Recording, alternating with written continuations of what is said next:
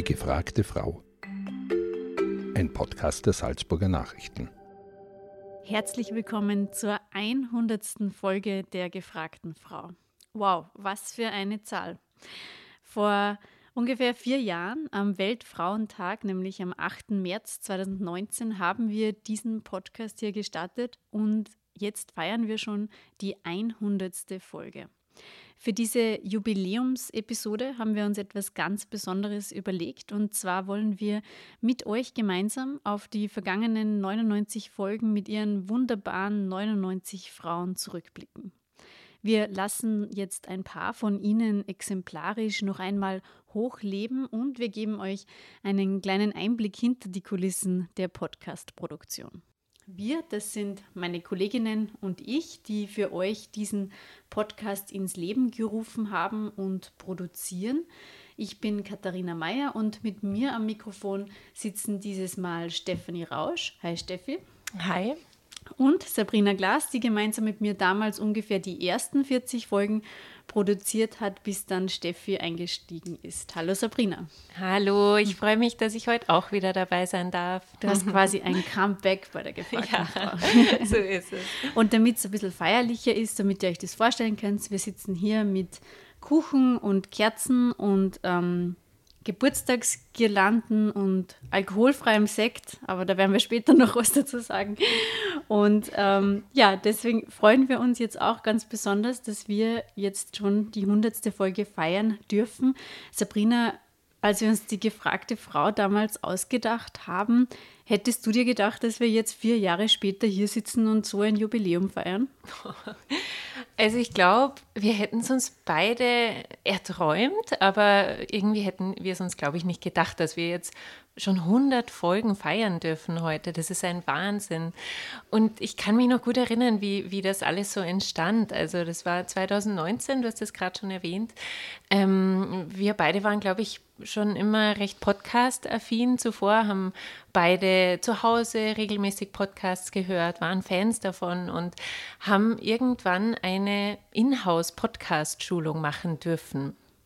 Naja, und dann kam eben die Idee äh, auf, dass wir nicht nur diese Podcasts jetzt in der Theorie, ähm, dass wir nicht nur in der Theorie wissen, was man denn da macht, sondern das einfach auch mal ausprobieren. Und das haben wir dann gemacht. Wir haben uns beide eine Frau rausgesucht, auch damals schon, obwohl wir noch gar nicht wissen, äh, wir wussten noch gar nicht, dass es die gefragte Frau geben ich glaub, wird, glaube ich. Auch nicht. Ich glaube, das Format ist dann auch danach erst entstanden. entstanden daraus, ja. Genau. Aber wir haben uns beide eine Frau rausgesucht und, und dann Try and Error. Wir haben einfach beide mal einen Interview-Podcast aufgenommen. Und das lief bei uns beiden ganz gut. Wir hatten sichtlich Spaß daran und waren irgendwie sofort inspiriert von diesem Format und ähm, haben uns dann gedacht, naja, also eigentlich sollten wir das direkt veröffentlichen. Und dann äh, kam diese ganze Namensfindung dazu, dass wir uns überlegt haben, okay, was, was wollen wir denn eigentlich? Welches Format mhm. wollen wir machen? Und dann, weißt du noch, haben wir doch überlegt, was, was würden wir gerne machen? Und dann kam die gefragte Frau dabei heraus. Genau, ich glaube, der allererste Arbeitstitel war Frau fragt oder so. Dann kam und, ein Kollege mit dem Einwand, dann brauchen wir aber Mann fragt. Ja.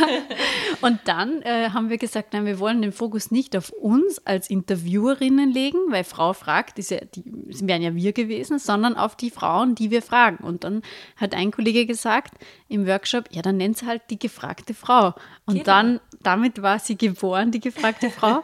Mittlerweile haben die Kollegen immer schon gescherzt, also die männlichen Kollegen, sie starten jetzt dann einen Podcast, Podcast namens Der geplagte Mann. Wir warten seit vier Jahren darauf.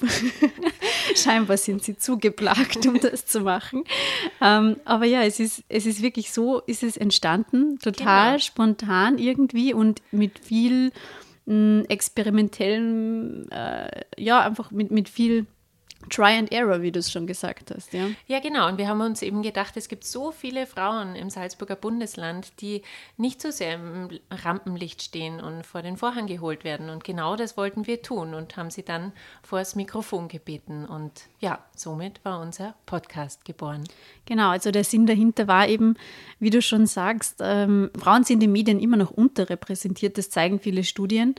Und da wollten wir ein Gegengewicht schaffen. Und ich glaube, das ist uns mit den 100 Folgen ganz gut gelungen. Steffi, du bist dann später eingestiegen und hast dann die letzten 60 Folgen maßgeblich mitgestaltet. Was ist denn für dich das Besondere an der gefragten Frau? Also ähm, zum einen ist es einfach dieses Format, was mich von Anfang an sehr interessiert und gereizt hat. Also diese Idee, mal wirklich nur Frauen vor den Vorhang zu holen, nur Frauen im Gespräch zu haben, äh, ist, glaube ich, einzigartig, äh, zumindest in Salzburg. Und allein das hat mich schon sehr begeistert. Und natürlich ist es auch eine Herausforderung, denke ich. Also ich dachte ich zumindest, weil äh, so schwierig war es dann gar nicht, glaube ich. Ähm, so mit diesen, ich glaube, insgesamt 26 Folgen, die ich äh, gemacht habe, wenn ich richtig gezählt habe. Ähm, man denkt zwar, okay, man schränkt sich vielleicht ein damit, wenn man sagt, man nimmt nur Frauen, aber gleichzeitig weiß man gar nicht, was für einen riesigen Pool an ja. Frauen, an Expertinnen, Experten, ähm, an Expertinnen gibt. An Expertinnen in Genau, Fall, an Expertinnen. Ja. Wir sind das Gendern schon so gewohnt, aber im Podcast brauchen wir das nie. Und ja. ähm, gerade das hat mich extrem interessiert und gereizt. Und natürlich auch das mit einer so lieben Kollegin zu machen. Ach. Also das ist ein sehr lockeres Umfeld, muss ich sagen. Und wir haben auch alle Möglichkeiten. Also wir haben uns richtig ausgetobt mit den Themen und aber auch mit ja, den Möglichkeiten, die uns technisch geboten werden. Und ich finde es äh, nach wie vor einfach super und es hat seinen Reiz nicht verloren. Es hat nur noch mehr Reiz bei mir eigentlich ausgelöst damals. Und natürlich war es eine große Ehre, das zu übernehmen. Also das ist schon ein großes Erbe, das ich da angetreten habe. danke, danke, Steffi. ähm, und das kann ich nur zurückgeben. Du hast das so toll gemacht, seit, seit ich, also vielleicht auch zur Erklärung, ich muss dazu sagen, äh, ich bin ins Wissenschaftsressort gewechselt und deswegen hat die Stefanie den Podcast mit übernommen. Ja, ja und ich habe schon äh, immer wieder mal Podcasts gehört und war auch in das Format sehr interessiert. Aber das dann selbst zu machen, ist schon nochmal eine ganz andere Nummer, muss ich sagen. Das stimmt, ja selbst zu machen, ist vielleicht ein ganz gutes Stichwort, wenn ich da kurz einhaken darf und dich vielleicht fragen darf, Kathi, zum Thema Workflow. Also bei uns wird ja das wirklich von A bis Z selbst gemacht. Vielleicht kannst du unseren Hörerinnen mal kurz erklären, wie das so abläuft behind mhm. the scenes. Ja, gerne. Das werden wir nämlich wirklich oft gefragt. Und meistens glauben die Leute, dass wir da eine große Produktionsfirma im Hintergrund haben, die uns irgendwie das Mikrofon halten und danach alles schneiden und dann noch das ganze Social Media machen.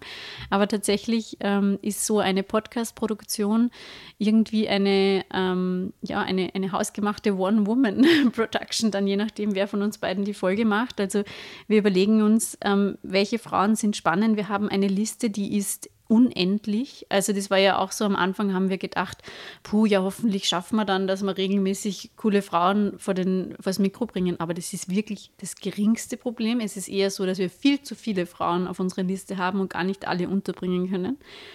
Dann ähm, kommen die Frauen meistens zu uns, ähm, also zu den Salzburger Nachrichten hier in unsere Redaktion oder wir fahren zu ihnen, nehmen hier den Podcast auf, ähm, haben ein, ein kleines Podcast-Set mit einem Aufnahmegerät, mit Mikros. Wir haben auch ein kleines Podcast-Studio, wo wir uns reinsetzen können, wo es ruhig ist.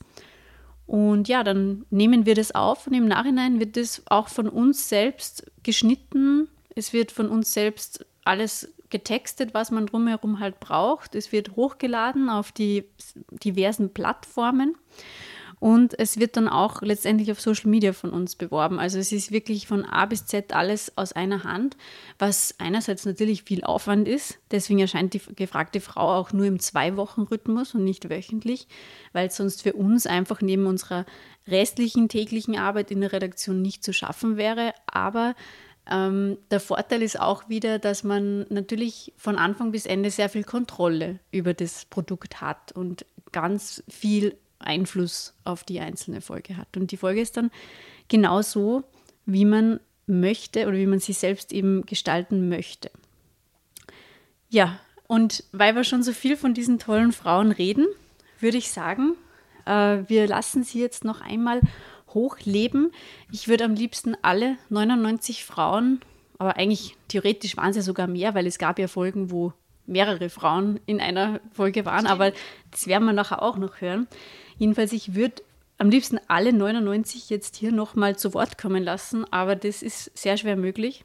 Und deshalb haben wir uns überlegt, dass jede von uns sich nochmal zwei Gespräche raussucht, die einem besonders in Erinnerung geblieben sind, die vielleicht eine besondere Bedeutung für einen persönlich haben. Und ja, da fange ich gleich mit dir an, Sabrina. Wen hast du uns denn jetzt noch so mitgebracht aus deinem Podcast-Archiv? Also ich muss sagen, es war eine sehr schwere Entscheidung, da nur zwei herauszusuchen, wobei es bei mir ja nicht so viele Folgen waren, wie das bei euch jetzt der Fall war. Aber ähm, ja, es war nicht leicht, da zwei herauszupicken und es war total schön, in diesen Erinnerungen zu schwelgen. Ich habe dann in ein paar Folgen wieder hineingeklickt und sie mir angehört und das war ja einfach schön zu hören, mit wem man da so alles einen Podcast aufnehmen durfte. Ich habe mir als erstes jetzt die Umweltpsychologin Isabella Uhl-Hedecke herausgesucht. Sie hatte zu dem Zeitpunkt ein Buch herausgebracht und wir haben über das Thema gesprochen, warum jeder das Klima schützen will, aber keiner etwas tut. Ähm, Umweltpsychologinnen gibt es nicht so viele. Also das war schon mal ein sehr, sehr spannender Job für uns. Aber zunächst, also ein, ein spannender Beruf, den wir mal vorstellen wollten im Podcast. Aber zunächst einmal war es für mich persönlich sehr, sehr spannend, mit Isabella einen Podcast zu führen. Ähm, denn wir beide hatten uns lange nicht gesehen. Wir kannten uns aus der Studienzeit, wir haben zusammen in Salzburg unter einem Dach gewohnt, wir hatten eine WG zusammen in Salzburg Süd einige Jahre lang und ich habe auch so ihre ersten Versuche begleitet damals, so in, in dieses sehr klimafreundliche Handeln überzugehen. Wir haben, ich kann mich noch erinnern, dass wir Mülltaucher angeschrieben hatten, ob wir mal mitgehen dürfen. Ähm, ja, sie kam auch nicht aus dem klassischen Öko-Haushalt und wir haben uns beide einige Dokumentationen gemeinsam angesehen, Plastic Planet und so weiter. Und ich, ich durfte so ihren Weg hin in, in ihre Jobwahl mitbegleiten damals. Naja, und dann zehn Jahre später war sie eine sehr bekannte Umweltpsychologin. Sie hat ihr erstes Buch herausgebracht und sie hatte ein ORF-Format gemeinsam mit Markus Watzak. Hat sie eine Klimasendung wöchentlich gehabt. Und somit war das für mich persönlich äh, vom Thema her sehr, sehr spannend, ähm, aber auch persönlich sie wiederzusehen. Naja, und, und andererseits muss man einfach auch sagen, es ist ein super spannendes Thema unserer Zeit, das uns weiterhin, das uns jederzeit noch begleiten wird, denke ich mal. Klimawandel ist in aller Munde und irgendwie haben wir aber immer das Gefühl, es reicht nicht ganz. Also jeder Einzelne und auch die Regierung, wir, wir tun irgendwie zu wenig dafür. Und ich fand es einfach spannend, da die psychologischen Mechanismen dahinter zu ergründen, gemeinsam mit ihr. Sie hat sich ja intensiv damit beschäftigt. Und ja, wir haben gerade über das Phänomen Flugscham gesprochen und da würde ich euch jetzt gern mit einer ersten Hörprobe gerne einen kurzen Einblick gewähren. Also dieses Phänomen, das du gerade beschrieben hast, nennt sich in der Psychologie die Dissonanz. Ich sehe mich selbst als umweltfreundlich handelnde Person und steige dann in den Flieger und lese, dass eigentlich das Individuum, der Flugverkehr oder ja, das Fliegen der größte ist, nennt das CO2-Abdruck hat, also den, den, den größten negativen Einfluss auf die Umwelt. Wie passt das zusammen? Und dann spürt man eben so innerlich diese Diskrepanz. Und da gibt es eben verschiedene Wege, dass ich damit umgehe. Also ich kann entweder diese Info runterspielen, also im Sinne von, ja, okay, ist jetzt nicht so gut, aber ich, fahr, ich habe eh kein Auto, ich fahre immer mit dem Radl in die Arbeit, ich esse hauptsächlich Gemüse und so weiter und so fort. Oder ich nehme diese Info an und versuche praktisch das in mein, mein Verhalten dann auch wieder zu spiegeln. Also dass ich schaue, okay, wie kann ich Flüge reduzieren, welche Alternativen habe ich und so weiter. Also das sind so Wege und das, das sieht man auch dann ganz häufig in der Gesellschaft, jetzt zum Beispiel in der Diskussion mit Greta, die, ich glaube, 70 Stunden mit dem Zug gefahren ist oder jetzt auch mit dem Segelboot nach New York, wo dann Angriffe kommen, ja, aber sie hat eine Plastikflasche benutzt. Wo sich einfach ganz klar zeigt, Fliegen versus Plastikflasche, der gewinnt Fliegen vom, vom CO2-Ersparnis ist ganz klar. Aber das ist auch so ein Mechanismus, in dem man die Greta runtermacht, dass man praktisch sich selbst vom schlechten Gewissen ein bisschen freispricht. Ja, und ähm, Isabella hat im Gespräch immer wieder erklärt, wie wir in diese Ausreden fallen kippen. Ähm, ich, zum Beispiel, ich darf ja in den Urlaub fliegen, weil ich sonst immer mit dem Rad fahre oder ich recycle, ja, etc. Und da hat sie eben erklärt, was, was im Gehirn so vor sich geht. Ähm, und dazu kommt, dass man andere schlecht macht. Indem man andere schlecht macht, rechtfertigt man irgendwie sein schlechtes Gewissen. Also schlecht macht im Sinne von Greta Thunberg, die mal mit einer Plastikflasche abgelichtet wurde auf, auf ihrem Schiff, ähm, haben die Leute gesagt, naja, wenn sie sogar aus Plastikflaschen trinkt, dann, dann brauche ich jetzt aber auch nicht schauen und darf nicht in den Flieger steigen. Also das sind diese Ausredenfallen. Ähm, oder viele Menschen sagen immer, die Chinesen blasen ja noch viel mehr CO2 heraus, aber wenn man mal darüber nachdenkt, ähm, pro Kopf in Relation brauchen Chinesen natürlich viel weniger CO2 als wir. Und bei Greta Thunberg brauchen wir, glaube ich, nicht darüber zu sprechen, dass sie umweltfreundlich handelt. Ich habe mich da selbst auch oft sehr ertappt gefühlt und ähm, ich merke das heute noch immer. Also dieses Gespräch mit ihr, der Podcast mit ihr, der halt noch immer sehr nach.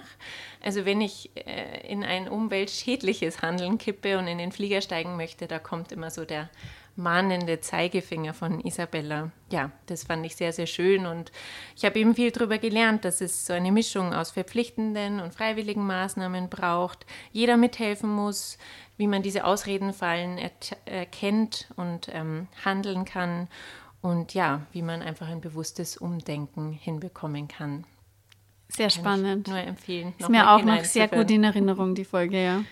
Ja, Katharina, du hattest dir für diese zwei Folgen, die jeder von uns jetzt herausgesucht hat, glaube ich, ähm, eine, Spezial, eine unserer Spezialstaffeln herausgesucht.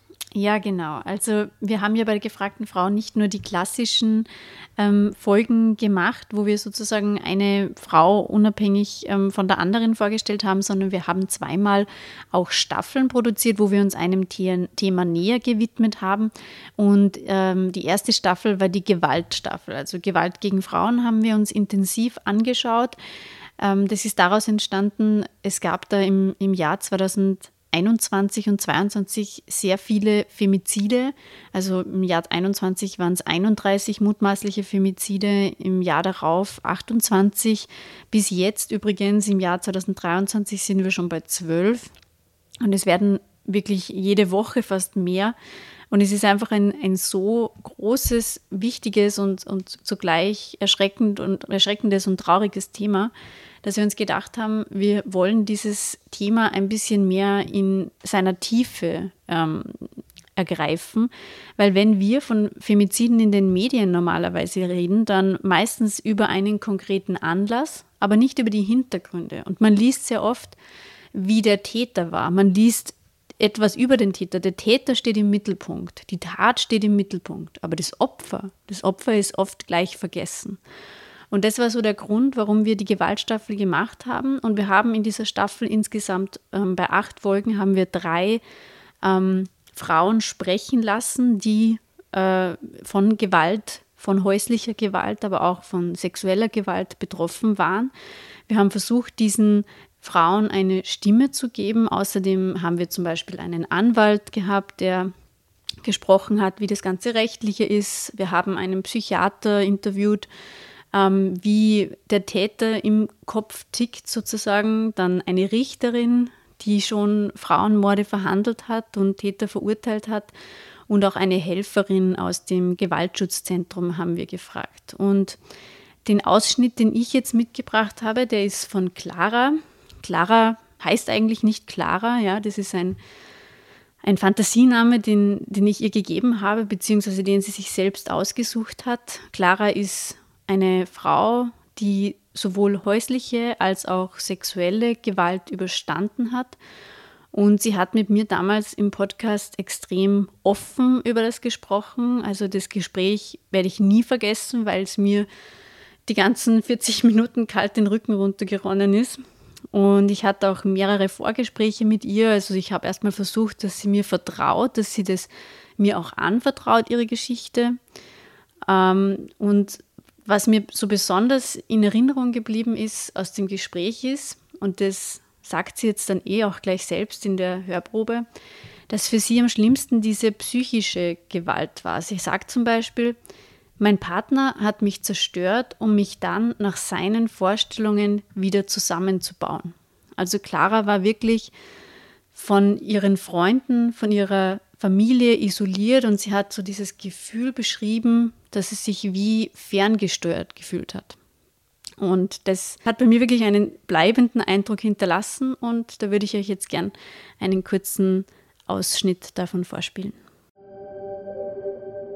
In einer Gewaltbeziehung zu sein fühlt sich schrecklich an. Ich habe, bevor ich in eine Gewaltbeziehung gekommen bin, nie in meinem Leben gedacht, dass ich jemals in eine Gewaltbeziehung hineinkommen könnte. Und ähm, dass mir das passieren kann. Und dann ist es mir doch passiert. Und da drinnen zu sein war, war wirklich fürchterlich. Es war, ähm, das war sehr erschreckend und, und ähm, entmenschlichend. Der Mann, mit dem ich in einer Gewaltbeziehung war, der hat ähm, mich mit verschiedensten Gewaltmitteln in dieser Beziehung gehalten. Ähm, eines war körperliche Gewalt, ähm, es war auch sexualisierte Gewalt mhm. dabei. Das, was für mich am, am am schlimmsten in Erinnerung geblieben ist, war die psychische Gewalt in der Beziehung. Also es war so, dass er eben mir das Gefühl gegeben hat, ich habe mich einfach komplett, dass ich komplett wertlos bin. Ich habe mich so wertlos gefühlt. Ich war kein, ich, ich hatte eigentlich keine Daseinsberechtigung mehr, außer der, für ihn da zu sein und für das, was er wollte. Also er hat äh, mir zuerst eben Schuldgefühle äh, gemacht, ganz starke für ein äh, an, angebliches, also eine angebliche Schuld ihm gegenüber, die im Nachhinein betrachtet natürlich überhaupt gar nicht bestanden hat, aber er hat mir einfach das Gefühl gegeben dadurch, dass ich ein ganz, ganz schlechter Mensch bin und dass ich das wieder gut machen muss. Und dadurch ähm, bin ich da hineingerutscht und habe angefangen, immer mehr zu akzeptieren an Dingen, die er gemacht hat. Also er hat mich ähm, bedroht, er hat meine Familie bedroht, er hat ähm, mich um Geld erpresst. Er hat mir stundenlang, äh, mich stundenlangen Verhören unterzogen und mir ähm, so, so eine Art Gehirn, so Gehirnwäsche Sitzungen, das könnte man das fast nennen, er hat stundenlang mit mir geredet und mir erklärt, warum ich an allem schuld bin, was in seinem Leben falsch läuft und äh, weswegen ich daher die Aufgabe habe, das alles wieder gut zu machen. Und ich bin dann auch tatsächlich mit ihm zusammengezogen, um alles wieder gut zu machen an seinem Leben, was ich kaputt gemacht habe angeblich. Und ähm, ja, sobald wir zusammengezogen sind, sind die ersten körperlichen Gewaltübergriffe ähm, gekommen und mit denen hat er mich dann eigentlich so richtig also kaputt gemacht. Also ich würde sagen, er hat mich eigentlich zerstört, um mich wieder aufzubauen nach seinen Vorstellungen. Also dass ich so funktioniere, wie er das will. Ja, das war das Gespräch oder ein Ausschnitt aus dem Gespräch mit Clara. Ich habe natürlich ihre Stimme verändert, das hört man auch in der Aufnahme. Wir haben über Telefon gesprochen, deswegen war die Qualität auch nicht so gut. Aber ich glaube, das, was sie sagt, ist sehr gut rübergekommen trotzdem. Und insgesamt kann ich sagen, dass mir diese ganze Gewaltstaffel selbst nochmal richtig so die Augen geöffnet hat ähm, die Augen geöffnet hat für diese Zusammenhänge, ähm, viele Mythen rund um Gewalt gegen Frauen ähm, haben sich in dieser Staffel widerlegt. Und zum Beispiel eben dass Gewalt gegen Frauen nur eine ganz bestimmte Gesellschaftsschicht betrifft. Also das ist zum Beispiel auch so ein Mythos. Man sagt immer, das, das wird mich nie treffen. Das betrifft ja nur sozial Schwache oder so. Und das, also die Frauen, mit denen ich gesprochen habe, die fallen alle nicht in diese ähm, Gruppe und die haben alle gesagt, sie hätten nie gedacht, dass sie in so eine Situation kommen. ja, das sind solche Dinge, die einem dann bewusst werden. Und was ich auch noch sagen möchte, weil es mir wirklich ganz wichtig ist, man denkt immer, dass Frauen, die Gewalt erfahren, dass Opfer schwach sind. Und das stimmt einfach ganz und gar nicht, weil diese Frauen waren extrem stark. Sie haben extrem großen Mut bewiesen. Einerseits, dass sie sich trennen, andererseits, dass sie dann darüber reden. Und sie alle haben mir gesagt, dass sie sich selbst nicht als Opfer sehen. Sie sind kein Opfer, sie wollen kein Opfer sein und sie wollen nicht in die Opferrolle gedrängt werden. Und deswegen haben wir auch versucht, im Podcast das Wort Opfer zu vermeiden. Das weiß ich auch noch. Ja, es ist uns nicht jetzt die ganze Zeit gelungen, aber ähm, das Wort an sich, das birgt halt total viele Assoziationen.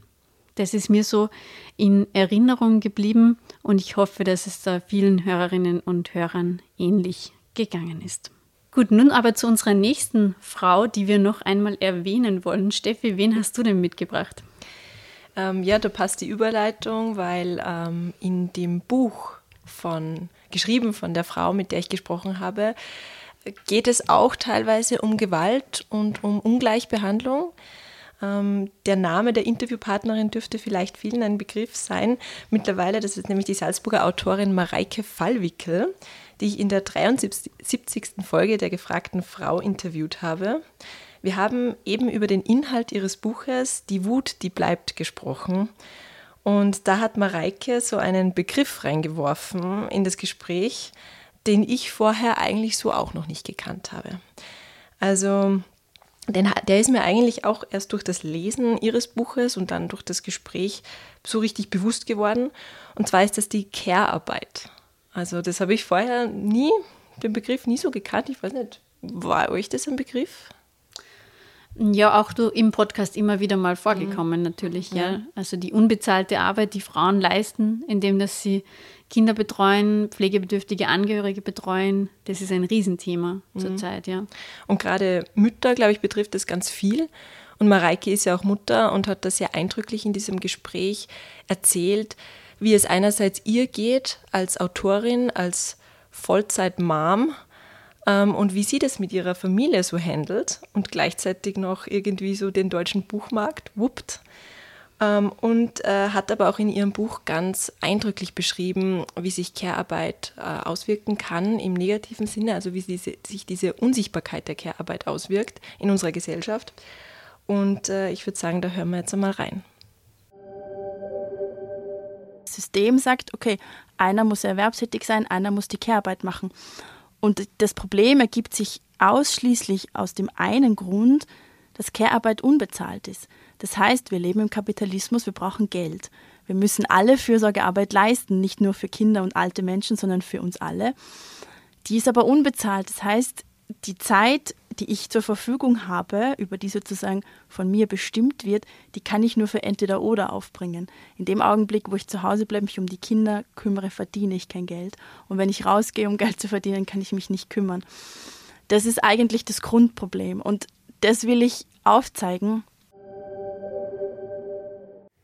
Mir hat das Gespräch mit Mareike ganz besonders gefallen, weil ich äh, auch irgendwo immer schon ein Bücherwurm war und mich auch interessiert hat, äh, wie entsteht eigentlich so ein Buch und wie, wie darf ich mir den Prozess eines einer Entstehung von einem Buch so oder einer Geschichte vorstellen.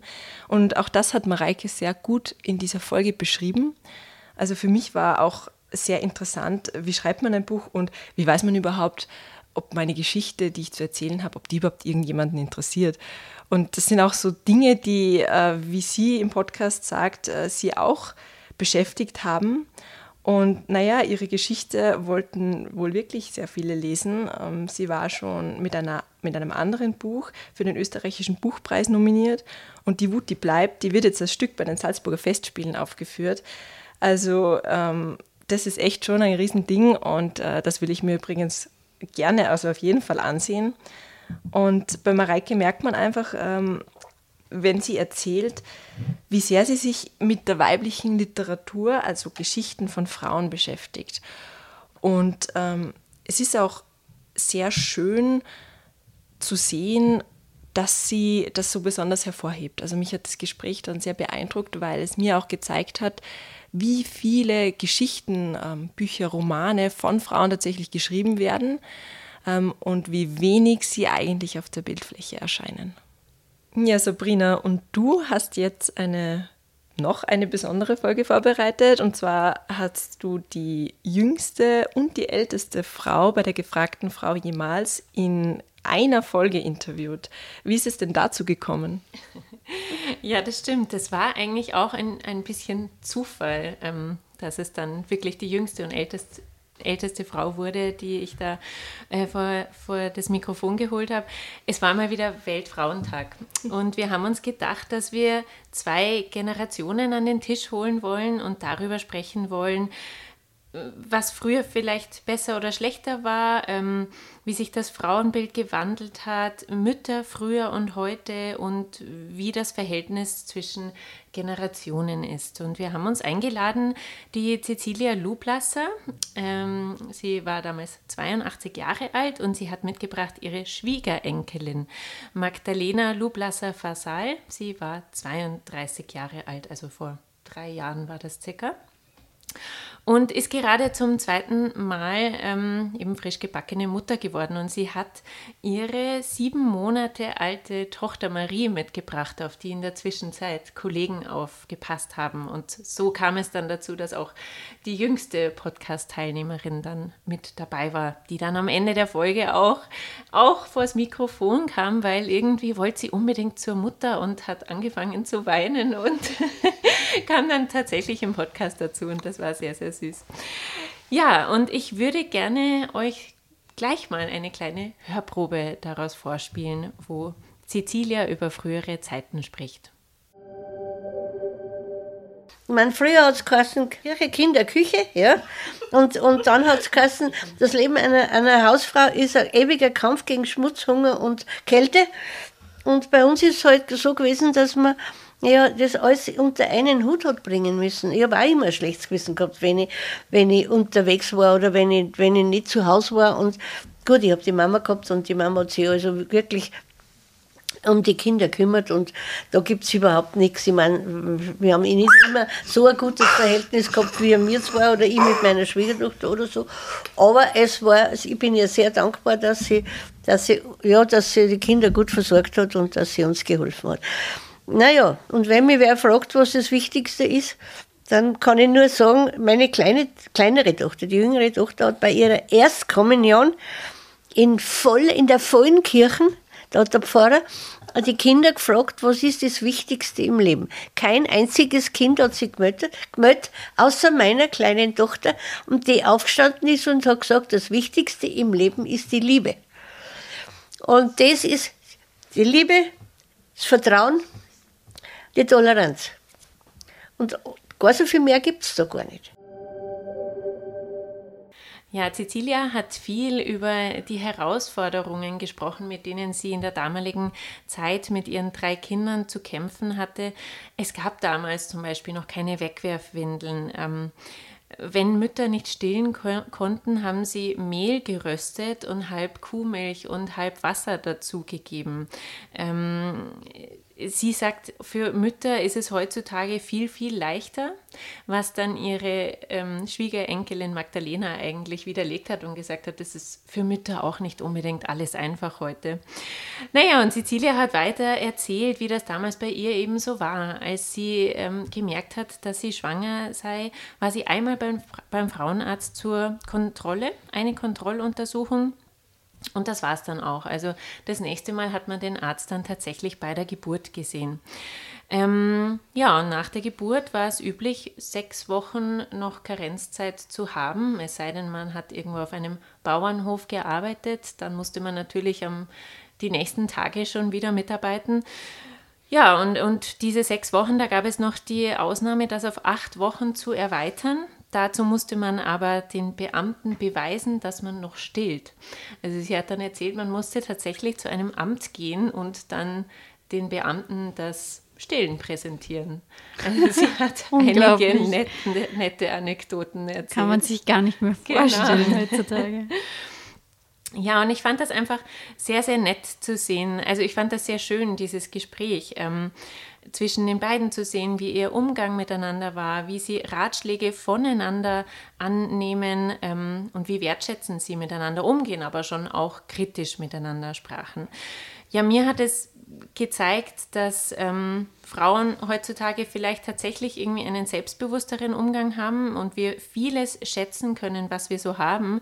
Gleichzeitig sind es aber auch wieder die ähnlichen Probleme, die Frauen früher und heute mit sich tragen, weil wir sind noch immer weit davon entfernt, in einer ganz gleichberechtigten Gesellschaft zu leben. Das tun wir einfach noch nicht. Und auch junge Mütter haben immer noch sehr viele Herausforderungen, ähm, mit denen sie leben müssen.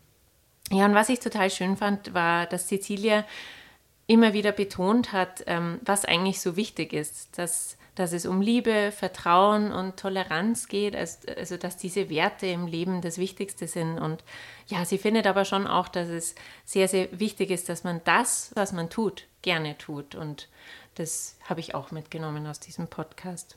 Ja, und am Ende kam eben die, die kleine Marie dazu und hat den Podcast ein wenig aufgemischt und mal ein bisschen geweint und ge, gejuckst und, und das war irgendwie sehr, sehr süß. Also es war eine sehr inspirierende und schöne Folge. Genau.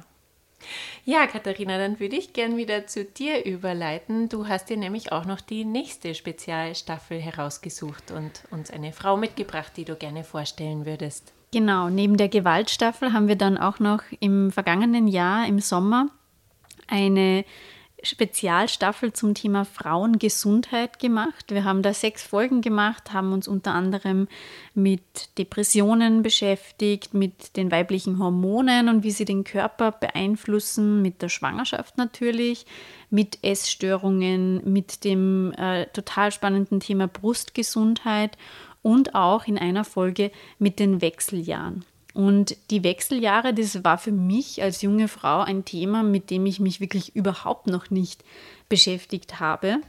Und ich habe mich ertappt, dass ich genauso wie die Gesellschaft ganz schön viele Klischees gegenüber den Wechseljahren habe oder so Vorurteile. Ja, man denkt dann sofort an Frauen, die irgendwie Hitzewallungen haben oder die gereizt sind, ja. Und das sind einfach solche ähm, weit verbreiteten Klischees, ähm, die ein bisschen verhindern, hin, dahinter zu blicken, nämlich was eigentlich wirklich in den Wechseljahren geschieht, einerseits medizinisch oder körperlich, ja, und andererseits natürlich emotional. Und das ist das, was bei mir so im, im Hinterkopf geblieben ist, dass das eine totale Zeit der seelischen, emotionalen Umstellung ist und ich bin da total dankbar, dass ich das Gespräch mit Sonja Schiff habe führen dürfen. Sie ist Expertin fürs Älterwerden. Sie ist ähm, eine Frau, die ermutigt und begleitet Frauen, die älter werden in den Wechseljahren und darüber hinaus. Und sie hat einfach eine so derart coole Einstellung zum Altern. Das sollte wirklich jede Frau mal gehört haben, egal ob sie jung oder alt ist. Das hat mir so gefallen, wie sie über das Schöne am Älterwerden gesprochen hat. Und da möchte ich jetzt kurz einen Ausschnitt mit euch teilen. Ich finde einfach, wenn man, wenn man ins Älterwerden kommt, und für mich ist eben, sind die Wechseljahre so ein Aha, jetzt ist es soweit. Ja, das heißt ja noch nicht, dass ich alt bin, aber ich bin eben in, in einem Prozess und ich verlasse eine Lebensphase und gehe in die andere. Äh, und es ist eine Lebensphase, wo man einfach sie viel mehr auf sich selbst konzentrieren kann, weil man sehr viele Verpflichtungen äh, aus den vorigen Lebensphasen schon absolviert hat. Ja, das ist das Schöne. Und man kann dann wirklich mal schauen, was bin denn eigentlich ich? Was, was möchte ich noch leben? Was ist mir wichtig? Und das Zweite, was ich spannend finde am Älterwerden, ist einfach, dass man dann ab einem bestimmten Alter so viel Selbstbewusstsein hat und so viel Stärke wie nie zuvor. Also ich erinnere mich oft mit Schaudern an mich als junge Frau, was ich für ein, ein unsicheres Ding war, wie viele Ängste ich hatte, wie wenig ich mir zutraut habe und dabei war ich eh selbstbewusst. Ja? Aber im Vergleich zu heute ähm, ist das gar nichts. Mhm. Wie alt fühlen Sie sich selbst? Ähm, wie alt fühle ich mich? Ganz unterschiedlich. Manchmal fühle ich mich wie 80. Bin äh, sehr lange in meinem Leben äh, diplomierte Gesundheits- und Krankenpflegerin gewesen und da habe ich zum Beispiel durchaus Probleme mitgenommen mit den Bandscheiben. Ja, und wenn ich jetzt gerade Rückenschmerzen habe, dann fühle ich mich wie 80. Äh, und dann äh, anders mal fühle ich mich wieder wie 35. Und ähm, ich fühle mich natürlich auch wie 57. Das bin ich in Wahrheit. Ja. Welches ähm, Bild äh, im Alter haben Sie denn von sich selbst? Wie wollen Sie ähm, mal sein später? Was schwebt Ihnen denn da vor in 30 Jahren oder so oder in 40? Ja. Also ich habe ein, ein, ein Vorbild, das ich immer wieder vor also ich habe viele Vorbilder, ja. Ähm, ich habe in der Altenpflege bin ich sehr vielen auch Frauen begegnet, die selbst bei Pflegebedürftigkeit eine hohe Autonomie gehabt haben. Die sind mir alle großes Vorbild. Aber wenn ich diese Frage bekomme, dann fällt mir immer sofort eine Frau ein. Ähm, da war ich auf einer Ausstellung, auf einer Vernissage und da waren ganz viele junge Leute, junge Leute und da war eben diese alte Dame, die war, ich würde mal sagen, um die 80, 85. Und äh, zuerst wurden die Bilder angeschaut und dann war südamerikanische Musik. Und von den Jungen hat niemand angefangen zu tanzen, es hat niemand gewagt. Und diese Frau, die war ganz in schwarz gekleidet, mit einem grellgelben großen Cape. Und diese Frau ist dann in die Mitte gegangen, hat die Augen zugemacht und hat ganz versunken für sich alleine getanzt. Und da habe ich mir gedacht, so möchte ich werden. Ja, das war Sonja Schiff und was ich daraus gelernt habe, ist, dass einerseits ähm, diesen Aspekt zwischen dem Älterwerden und Selbstbewusstsein, das hat sie jetzt ja gerade schon in diesem Ausschnitt angesprochen, dass das etwas ist, was man durchaus sich ähm, sozusagen im Hinterkopf behalten kann, dass je älter man wird, desto selbstbewusster wird man auch. Das heißt, es ist eigentlich etwas total Schönes. Und das Zweite, ich habe es eh schon erwähnt, dass die Wechseljahre nicht nur eine Zeit der körperlichen Umstellung sind, sondern auch natürlich der emotionalen. Also Frauen stellen sich extrem viele Lebensfragen. Sie hinterfragen ihre Bedürfnisse. Viele ordnen ihr Leben komplett neu. Sie lernen sich selbst kennen, abseits von ihrer Rolle als Mutter, abseits von ihrer Rolle als Partnerin. Und das erfordert extrem viel Mut. Und Sonja Schiff hat dann im ähm, Gespräch auch noch gesagt, dass ähm, viele Frauen sich dem gar nicht stellen. Also da kommen die Wechseljahre und dann gehen sie zum Arzt und sagen sie, bitte geben Sie mir einfach irgendwelche Tabletten, damit es vorübergeht. Aber sie sagt eben, dass diese Begleiterscheinungen während der Wechseljahre, auch die körperlichen Begleiterscheinungen, ein Zeichen sind, dass sich auch emotional etwas tut. Man soll sich dem stellen, weil sie sagt halt, man ist nicht mehr die Frau wie von früher. Man wandelt sich ständig und man muss das einfach akzeptieren. Und da bin ich jetzt schon als doch noch relativ junge Frau, wie alle drei, ja, ähm, bin ich sehr froh, dass ich so eine Lebensweisheit sozusagen von ihr schon mit auf den Weg bekommen habe.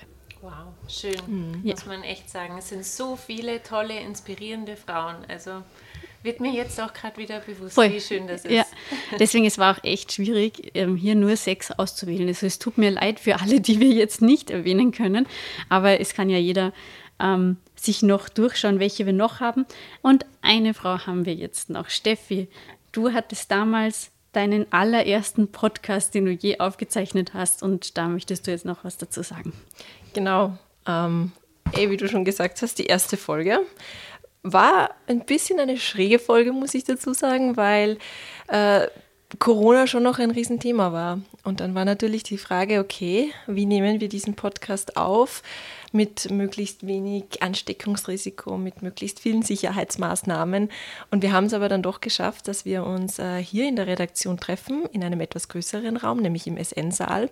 Und weil es die erste Folge war, war ich ziemlich aufgeregt. Da war es aber ganz gut, ähm, dass ich mir für die erste Folge die Lisa Maria Leitgöb ausgesucht habe als Interviewpartnerin. Die war nämlich die Ruhe selbst. Sie ist nämlich Teil des Kriseninterventionsteams des Roten Kreuzes in Salzburg und betreut Menschen nach schweren Schicksalsschlägen psychologisch. Das heißt, sie muss auch Todesnachrichten überbringen. Es ist vielleicht nicht immer eine schöne Aufgabe, ähm, aber Lisa tut das sehr, sehr gerne. Und sie hat mir im Podcast recht eindrücklich beschrieben, wie das vonstatten gehen kann. Und das hören wir uns jetzt gerne mal an. Eben beim Überbringen einer Todesnachricht ganz wichtig, eben wenn möglichst nicht am Telefon. Okay. Man weiß nie, wo ist das Gegenüber. Wir sind es so gewöhnt, wir haben immer ein Telefon mit, wir können sofort jeden und alles anrufen ähm, und alles erzählen. Und die Medien sind auch furchtbar schnell, deshalb will man halt auch einfach immer, okay, muss ich jetzt schnell anrufen, weil, aber was ist, wenn derjenige gerade mit dem Auto unterwegs ist, auf der Autobahn, den Berg runterfährt, also vielleicht auch gefährliche Stellen und dann überbringt man ihm einfach diese Nachricht, ohne dass man fragt, ohne dass man nachfragt, was ist, wie geht's da denn überhaupt? Und das trifft manche richtig hart und da ist man dann oft auch ein bisschen unter Schock und weiß nicht oder achtet nicht mehr auf den Verkehr. Andere sind furchtbar sauer und fangen an zum Rasen, weil sie müssen jetzt so schnell wie es geht zur verstorbenen Mutter fahren oder zum verstorbenen Kind, was ja verständlich ist, aber einfach nicht sinnbringend. Deshalb gibt es da eben Grundregeln wie nicht unbedingt am Telefon die richtige Wortwahl finden, nicht jemanden einfach überraschen, wenn derjenige in der Arbeit ist, vielleicht vorher den Vorgesetzten anrufen und sagen, da ist was passiert, kennen wir Kämmer und demjenigen was überbringen oder gibt es eine Kollegin, einen Kollegen, die mit dem Kollegen einmal kurz rausgehen kann, damit wir ihm das überbringen können. Also einfach, ja, ein bisschen Vorbereitung braucht es da.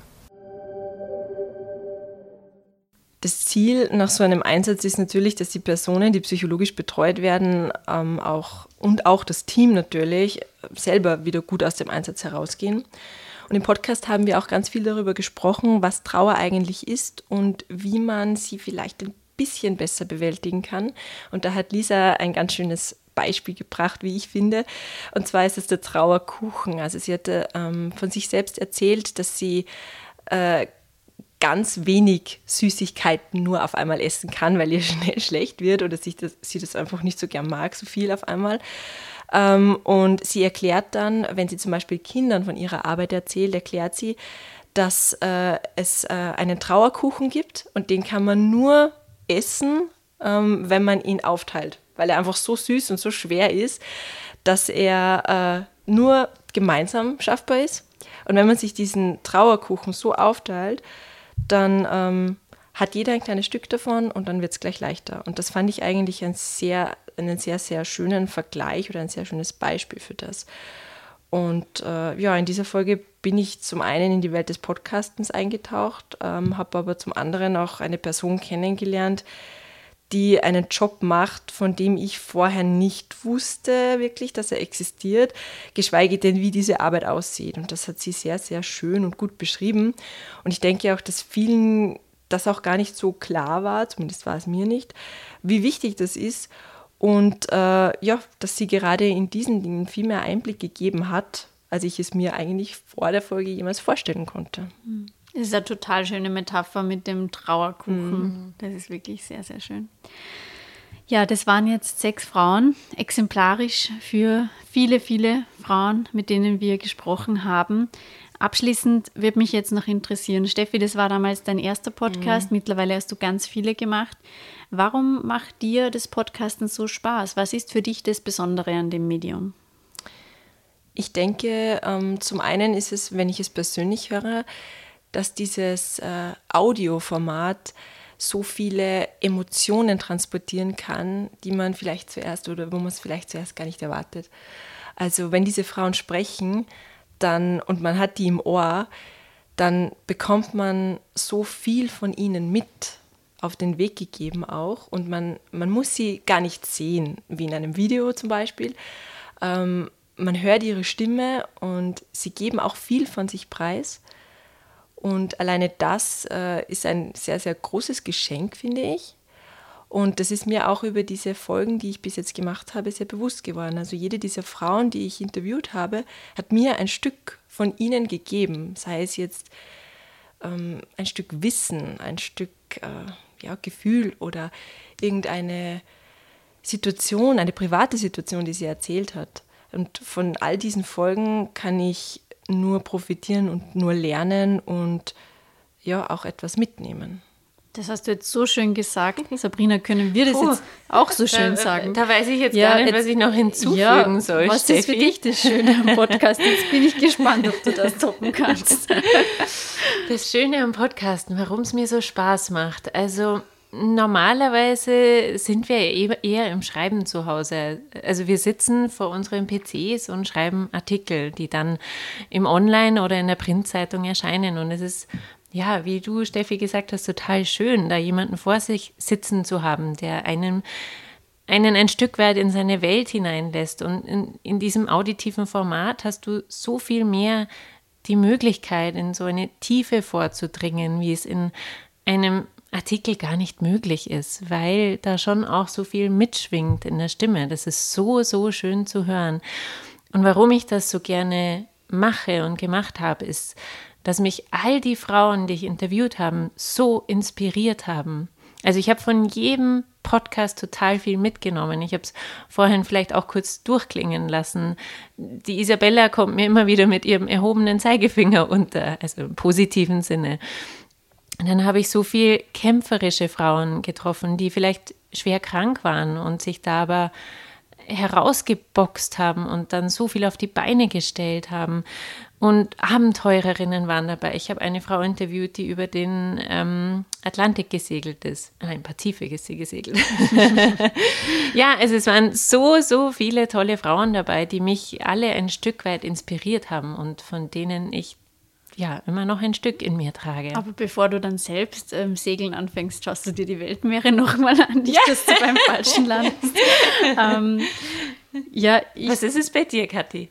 Ja, ich kann das nur absolut bestätigen. Ähm, mir gefällt das Format Podcast extrem. Mir gefällt das Auditive, mir gefällt dieses Medium. Es hat mich immer schon fasziniert. Ich habe früher auch ein bisschen Radioerfahrung gesammelt. Aber das Podcasten hat für mich nochmal so den Reiz, weil es so ein bisschen mehr Freiheit gibt als klassisches Radio. Also ihr merkt es auch bei unseren Folgen. Wir schneiden da nicht viel herum. Und wenn ich zehnmal M sage, dann sage ich halt zehnmal M. Ja. Es ist irgendwie authentisch. That's life, oder? Wir reden so, unsere Gesprächspartnerinnen reden so. Ich sage auch immer zu den Frauen, bitte red, wie du willst. Und wenn du im tiefsten Pinzgauer Dialekt redst, dann redst halt so. Und das ist für mich so das Schöne, dass man nicht ähm, auf eine Sekunden- oder Minutenanzahl begrenzt ist, sondern man plaudert vor sich hin und tatsächlich ähm, geht es mir ganz oft so, dass ich vergesse, dass wir ein Mikrofon da haben, die Frauen vergessen, dass sie ein Mikrofon da haben und danach sagen sie immer so, boah, das war jetzt echt cool. Da ist mir selbst nochmal was bewusst geworden, also den Frauen beim Reden und natürlich mir wird da auch immer viel bewusst. Also auch wenn ich ein Thema mache, wo ich mir denke, da habe ich jetzt schon 15 Mal drüber geschrieben und 20 Podcasts gemacht. Es ist immer etwas dabei, das ich noch nicht gewusst habe. Und es ist immer etwas, ein neuer Denkansatz, eine neue Idee, wo ich mir denke, ach ja, von der Seite habe ich das noch nie betrachtet. Und das ist auch das, was ihr schon erwähnt habt. Man lernt einfach selber extrem viel daraus. Und ich hoffe, liebe Hörerinnen, liebe Hörer, dass auch ihr etwas lernen, mitnehmen konntet, dass unsere Frauen auch euch inspiriert haben und natürlich auch noch weiterhin inspirieren werden. Ja, das klingt jetzt so, als wäre es jetzt vorbei. es ist nicht vorbei. Also wir haben noch Stoff locker für 1000 weitere Folgen, keine Sorge. Für mich persönlich ist das hier aber erstmal die letzte Folge, in der ihr mich hören werdet, zumindest vorläufig. Ich verabschiede mich nämlich mit dieser 100. Folge und das hätte ich nicht besser timen können in den Mutterschutz und anschließend in eine kleine Babypause. Ähm, deshalb auch der alkoholfreie Sekt, den ich extra betont habe, jetzt am Beginn des Gesprächs, dass hier keine Gerüchte entstehen. Ähm, aber keine Angst, die gefragte Frau wird es natürlich weiterhin geben. Steffi gibt Vollgas, bin ich mir ganz sicher. Und an meiner Stelle wird unsere Kollegin Hilde Meyer hinters Mikrofon treten und für euch ganz viele schöne Folgen aufnehmen. Sie hat viele Ideen und ihr habt sie bereits in einer Folge vor ein paar Wochen gehört. Da hatte sie die Illustratorin Tanja Kambler zu Gast. Ja, das war die 100. Folge. Ich bin mir sicher, es werden viele weitere tolle Folgen kommen, die ich mir dann selbst als Hörerin anhören werde in der Karenz. Ähm, Danke, Sabrina. Danke, Steffi. Ich hätte es mit niemandem lieber machen wollen als mit euch. Danke, Kathi. Jetzt muss ich aufpassen, dass ich nicht emotional werde zum Schluss. Danke, liebe Hörerinnen und Hörer, für euer Feedback, für das, dass ihr uns immer wieder neue Frauen vorschlägt, dass ihr uns ähm, sagt, wenn etwas nicht passt und auch natürlich uns weiterempfehlt an andere. Das freut uns sehr. Wir werden jetzt hier noch anstoßen, glaube ich. ja, auf jeden Fall stoßen wir jetzt nochmal an. Und wir werden auch äh, noch ein Stück Kuchen essen, glaube ich. Eines geht locker noch bei uns. Und ich sage vielen Dank. Bis zum nächsten Mal bei der gefragten Frau.